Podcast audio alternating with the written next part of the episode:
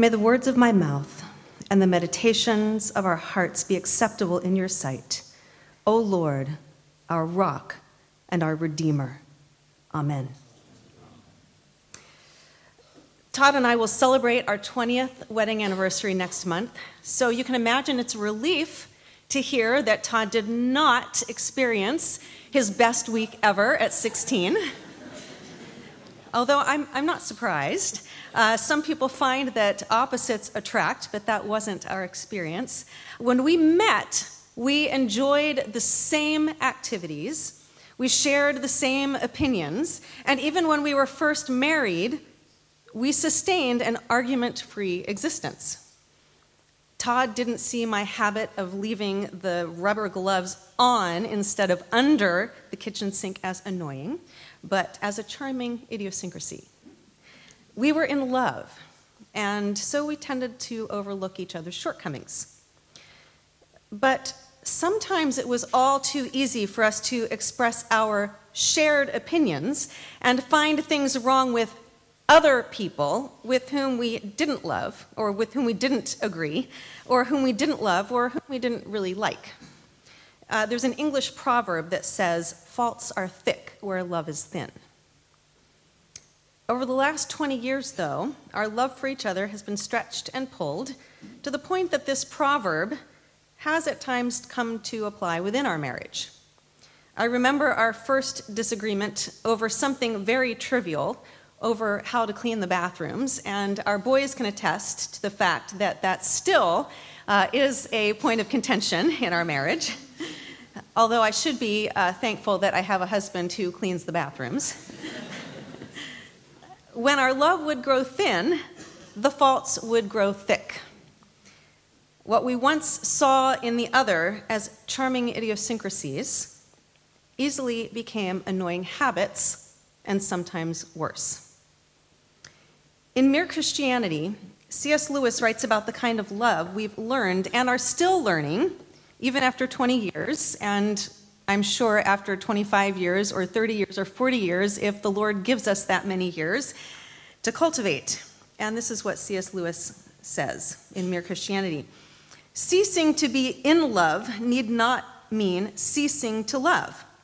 Love in this second sense, love as distinct from being in love, is not merely a feeling, it is a deep unity maintained by the will and deliberately strengthened by habit, reinforced by, in Christian marriage, the grace which both partners ask and receive from God.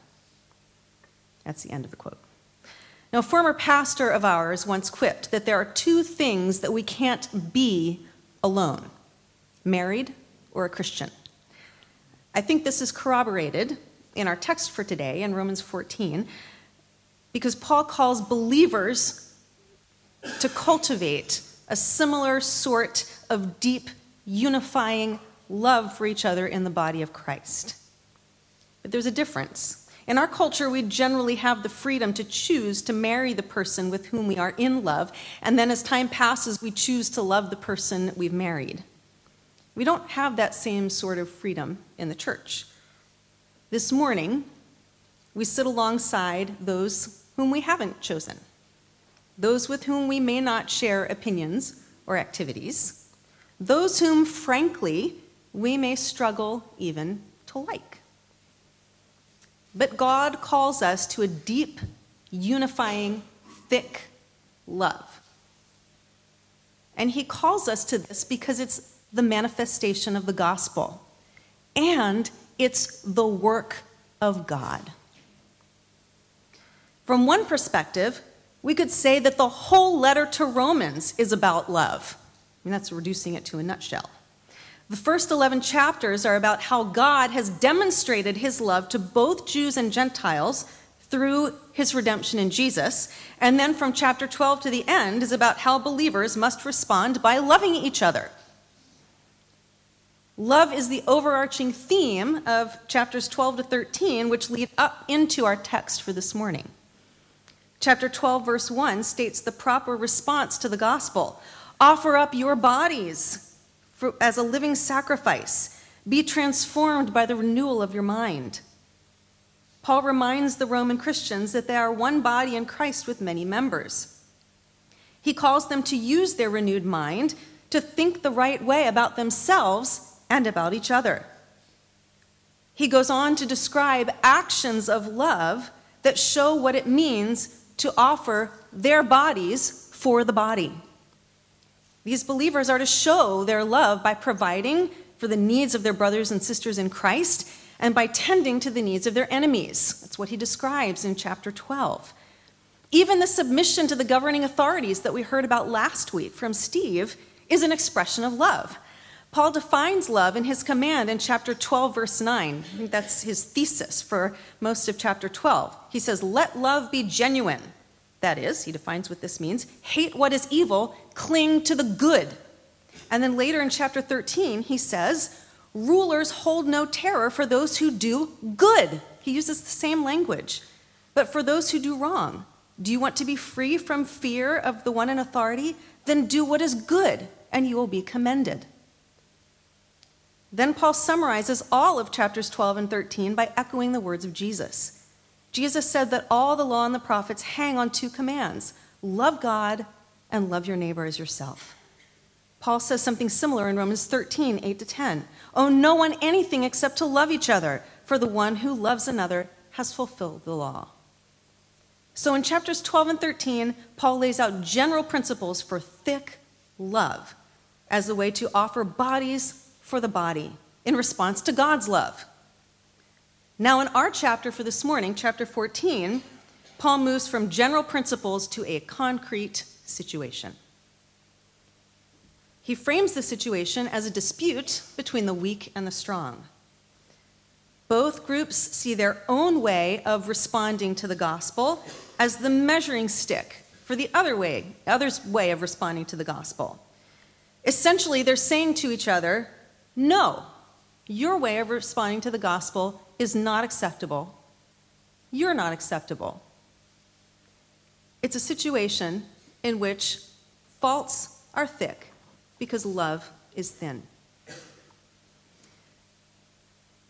Some think that Paul is giving a hypothetical situation that would have been typical in an ethnically mixed urban church, sort of like a case study.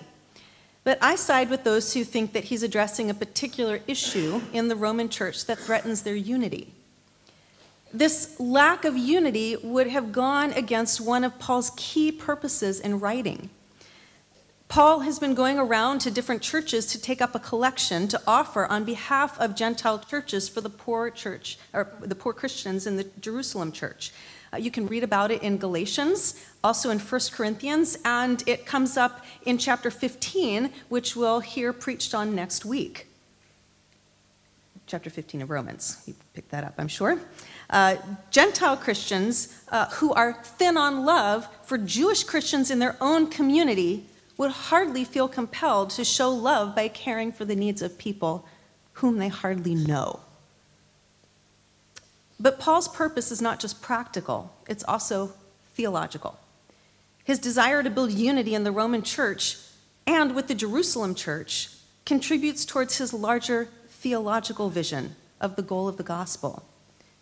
Again, we'll get to the apex of this argument next week, where Paul envisions Jews and Gentiles together transformed into the image of Christ. He's already dealt with this somewhat in chapter 11. David uh, preached on this in chapter 15, 6, we'll get to this next week, he says, May the God of steadfastness and encouragement grant you, or y'all, as they say in the south of the U.S., but it's important. Paul is talking about Jews and Gentiles coming together to live in harmony with one another, accordance with Christ Jesus, so that together with one mouth you may glorify the God and Father of our Lord Jesus Christ. For Paul, this joint worship is a fulfillment of prophetic hope and a foretaste of the heavenly worship we will enjoy one day with the cherubim and seraphim, all the heavenly hosts who fall down before God, Father, Son, and Holy Spirit, and cry, Holy, holy, holy, as we sang in our first hymn this morning. Now, we need to understand what these groups are disagreeing about. The weak are likely mainly Jewish Christians who believe they should observe certain days as holy and avoid eating certain foods according to the Old Testament law. The other group, probably a larger group of mainly Gentile Christians, believes that they are not obligated to keep these practices. Paul later identifies himself with this group and calls them the strong in chapter 15, verse 1. He says, We who are strong ought to bear with the failings of the weak and not please ourselves.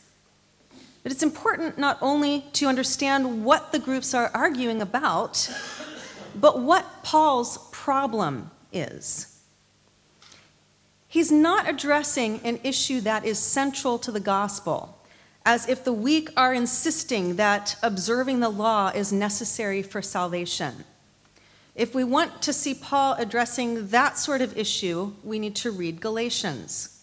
If this were the case, he wouldn't call uh, this, these matters disputable matters and he'd use the kind of fiery language that we do see in Galatians.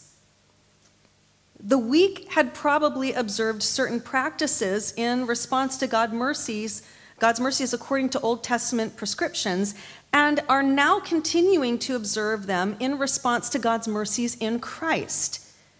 In this case, weak isn't a comment about the authenticity of their faith, but about the tenderness of their conscience as they express that faith. Paul isn't addressing a problem of works righteousness, he is addressing a problem of self righteousness. He agrees with the practices of the strong, and he sympathizes with the conscience of the weak. But he condemns the attitudes of both of them. That's his problem. Look at verses 1 to 3. He says, and he's speaking mainly to the strong here, although he doesn't identify them until 15.1, but they're probably the larger group in, in the church here, except the one whose faith is weak, without quarreling over disputable matters. One's person's, one person's faith allows them to eat anything, but another whose faith is weak eats only vegetables. The one who eats everything must not treat with contempt the one who does not, and the one who does not eat everything must not judge the one who does. Do you see? Both groups have a problem with how they are treating the other. For God has accepted both of them. He tells the strong not to despise those who don't eat, and he tells the weak not to judge those who do. Both groups have their own convictions about the proper way to respond to God's mercies in worship and fellowship. They are treating each other with disrespect, judging each other for their views, and only coming together to argue. They are passing judgment on each other according to their own preferences, showing that they are thin on love and thick on faults. They have their priorities mixed up. The practices they insist on are peripheral to the gospel, but the love they lack is central. It's sort of like my recipe for guacamole. Avocado is the central ingredient. Cumin is optional. It says optional on the line. Avocado makes it guacamole. You can't have guacamole without avocado. Cumin does not make it guacamole. Love makes it the gospel. Preferential practices do not. Paul's key command for the strong and the weak alike frames verses 1 to 3. Look at it again. He starts, this is like bookends. He starts, accept the one whose faith is weak. And this isn't just tolerate or agree with, it's accept into fellowship. And then look at verse 3. And he's speaking to the weak here. He starts out speaking to the strong and he ends up speaking to the weak. At the end of verse 3, for God has accepted, actually in the Greek it's singular, him. For God has accepted the strong. That's the reason that you need to accept. The reason you need to accept is because God has accepted. Okay? You want to know what the main point of this whole passage is? And we could go home, but we won't because I still have more things to say. It's accept one another because God has accepted you. If you go home with anything today, remember that. Accept each other because God has accepted you.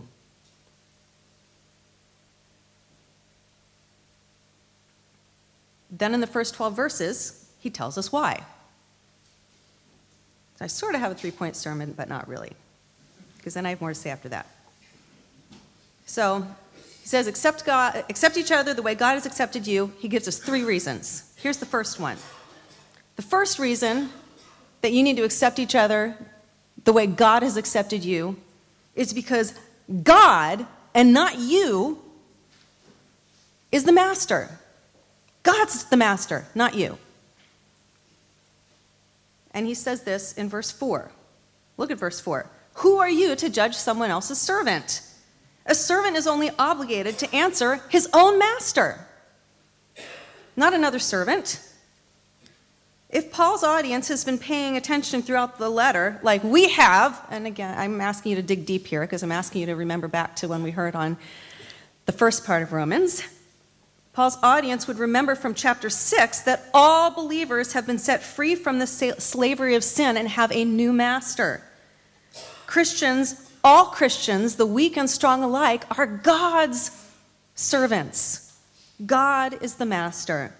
This means that when they judge each other, these Christians not only judge fellow servants, but they also play the role or put themselves in the role of God. And that, my friends, is idolatry. The second reason that they must welcome each other the way God does, or that God has welcomed them, we see in verses 5 to 9, is that God and not you, if we can all put ourselves in the place of the Christians who are judging each other, is at the root of their practices. And what I mean by that is God and not you or your preferential practices are at the root, uh, or God and not your opinions are at the root of their practices. Both the strong and the weak are making judgments about each other based on their convictions or preferences about how to express their devotion to God. But Paul considers these convictions, these particular convictions, to be matters of conscience they're what Paul calls, again, disputable matters, not essential elements of the gospel. We have different disputable matters today, different sorts of preferences about how we respond to the mercies of God in Christ. The one that might most readily pop into our mind is probably different preferences about how we might use or refrain from alcohol. And it might seem like a tired example, but it's actually a good one. Uh, Gisela Kreglinger, who's a recent PhD graduate from uh, the Divinity School here at St. Andrews, wrote a book called The Spirituality of Wine. She draws from her research in historical theology and also from her experience growing up in a family winery in Bavaria. She explains in this book how wine is a vehicle for celebration and a deepening spirituality as people can share wine with each other in worship in the Lord's Supper, and in table fellowship. And she has deep convictions about this. Some here this morning would embrace her convictions. But I have a feeling that there are others here this morning who would not. There are people from other faiths, like Muslim Christians, who may come, for instance, from Afghanistan I heard a, uh, the president of Open Doors recently talk about converts from Afghanistan who come, uh, who believe uh, and come to faith from, uh, from Afghanistan and, uh, and, and, come to faith who have trouble with the Lord's Supper and people who take the Lord's Supper uh, drinking wine because of their deeply rooted commitment against drinking alcohol. They would have trouble embracing her convictions and they might choose to express their faith in the Lord's Supper and in everyday fellowship very differently than Gisela does. To such differing views, Paul says in verses 5 to 6 each should be fully convinced in their own mind about whether to observe special days, about whether to eat, about whether to drink about what to wear when you come to worship. We had a discussion about that in our own family before we came to worship this morning. About whether to raise hands in worship, what version of the Bible to read, what kind of activity is permitted on a Sunday, how many times to attend church on a Sunday, how to pray, how to conduct personal and family devotions. That list is in the margins here. My strongly held conviction about wine, for example, doesn't make it a measure or a norm for you or your convictions about wine or for the whole community. My convictions about how to express faith aren't what unifies us. Look at verses 6 to 9. Whoever regards one day as special does so to the Lord. Whoever eats meat does so to the Lord, for they give thanks to God. Paul is talking about those who express their liberty. Then Paul talks about those who uh, express their faith through keeping restrictions.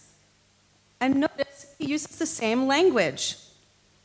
Whoever abstains does so to the Lord and give thanks to God.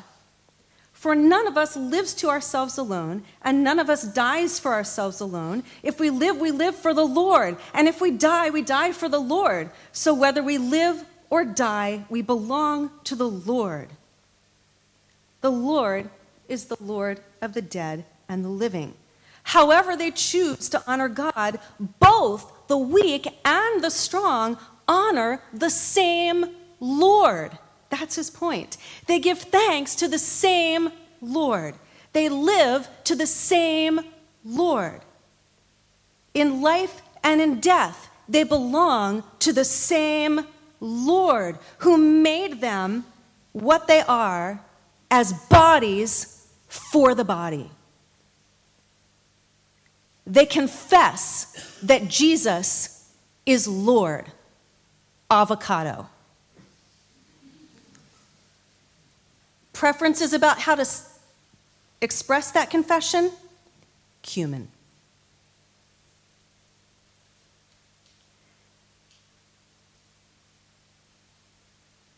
The third reason that these Christians must welcome each other the way God has welcomed them is that God, and not the Christian, is judge and savior.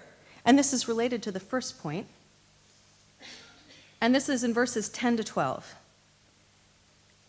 Our job, our role, is to be thick on love and thin on faults, not to act as judges. Earlier in the letter, Paul states what happens when we assume the role of judge. He says in chapter 2, verse 1 You therefore have no excuse, you who pass judgment on someone else. For at whatever point you judge another, you are condemning yourself, because you who pass judgment do the same things. His point is that when we take on the role of judge, it only reveals that we rightly can stand condemned before God, the only true judge. But in our text, Paul reminds us that God not only judges, but he also acquits. We look back at verses 4 and 5. Notice the repetition of the word stand. It is not before fellow servants but before their own master that servants stand or fall. And they will stand, for the Lord is able to make them stand. Then look ahead to verse 10. Paul asks Roman Christians why they pass judgment on their brother or sister. He reminds them that no one has the right to this role because we will all stand before the judgment seat of God to give an account for ourselves. I can't make you stand before the judgment seat, and you can't make me stand. It's God who makes us stand at the judgment. We need to hear this in light of chapter 5, verse 2, where Paul says that through Jesus we have obtained access to this grace in which we stand. Because of Jesus' death and resurrection, God has accepted all believers, all believers who are weak and sinful. No one approaches God in the strong category. In Romans 5 6 to 8, Paul says that at just the right time, when we were still weak, Christ died for the ungodly. Very rarely will anyone die for a righteous person, though for a good person, someone might possibly dare to die. But God demonstrates his own love for us in this. While we were still sinners, while we were still weak, Christ died for us. With God, faults are thin and love is thick. In fact, with God, faults are not only thin, they disappear. Accept each other the way God has accepted you. Love is central to the gospel. Avocado, not cumin. The point is that all believers are the weak made strong because we have received God's thick love. All believers stand in God's grace now, and we will be made to stand confidently in God's grace at the judgment because of God's gift of redemption in Christ. Through the work of Christ, we have become the work of God. And since this is true, who are we to think that we can stand in judgment over any of our brothers and sisters in Christ? So here's where we are accept each other the way God has accepted you, because God is the master. God is at the unifying root of our practices, and God is our judge and savior. Paul has knocked the self righteous wind out of his hearers, and perhaps out of us this morning, so that he can knock them off of their false judgment seat They've taken on a role that isn't theirs.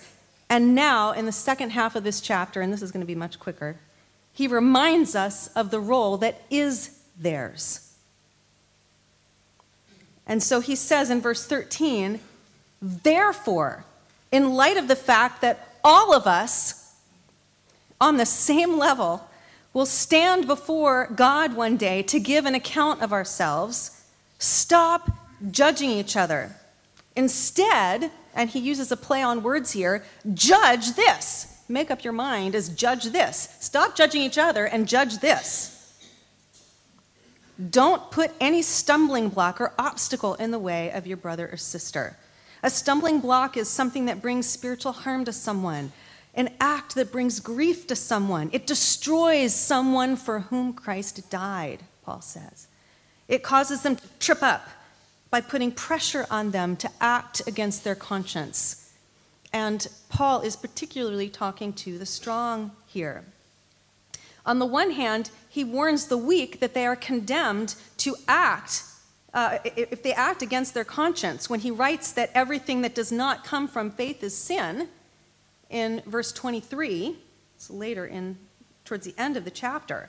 Uh, so the weak are responsible for themselves and their own actions. But it's clear that the strong are responsible for them too, as God is building his work. Paul speaks mainly to the strong to tell them that love limits their liberty.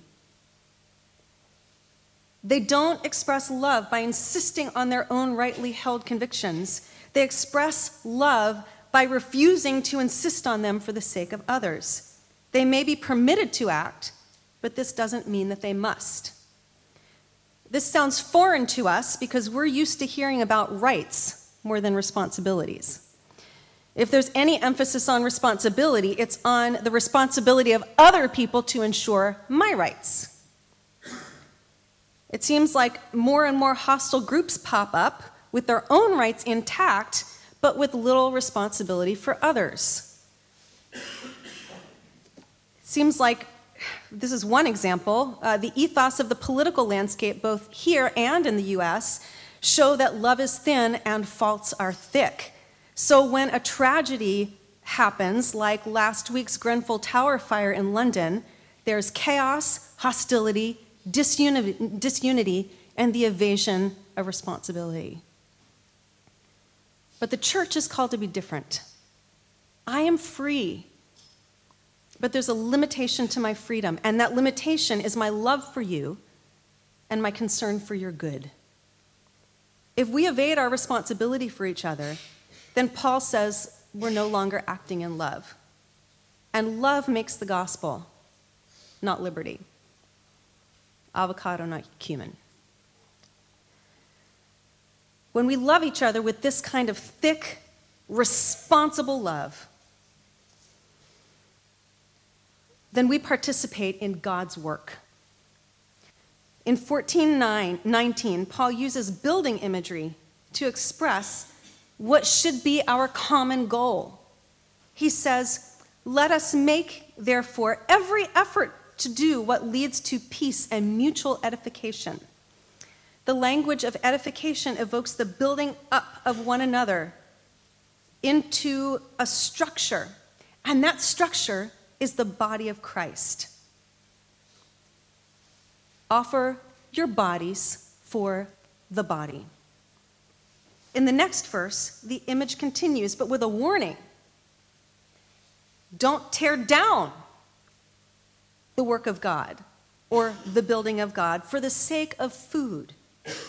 When we love each other with this kind of thick, responsible love, it's like doing a group project. If you ever remember doing these group projects in uh, secondary school or university, where you are put with people that you didn't choose and your grade depends on it, you have to be responsible for the others.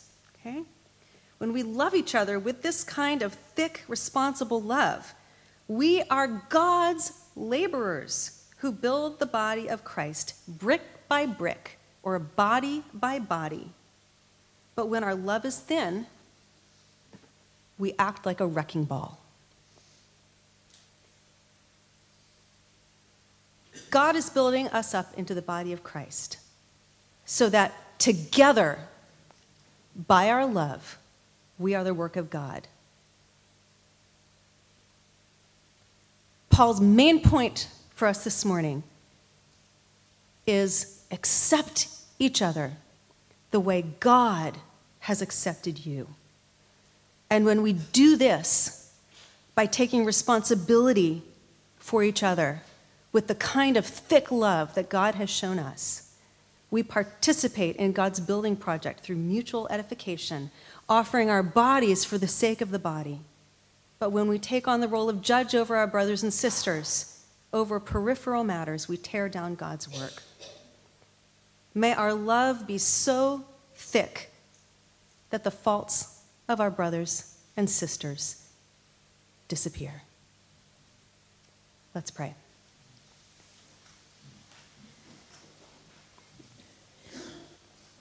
Our Heavenly Father, you are in our midst, and we are called by your name.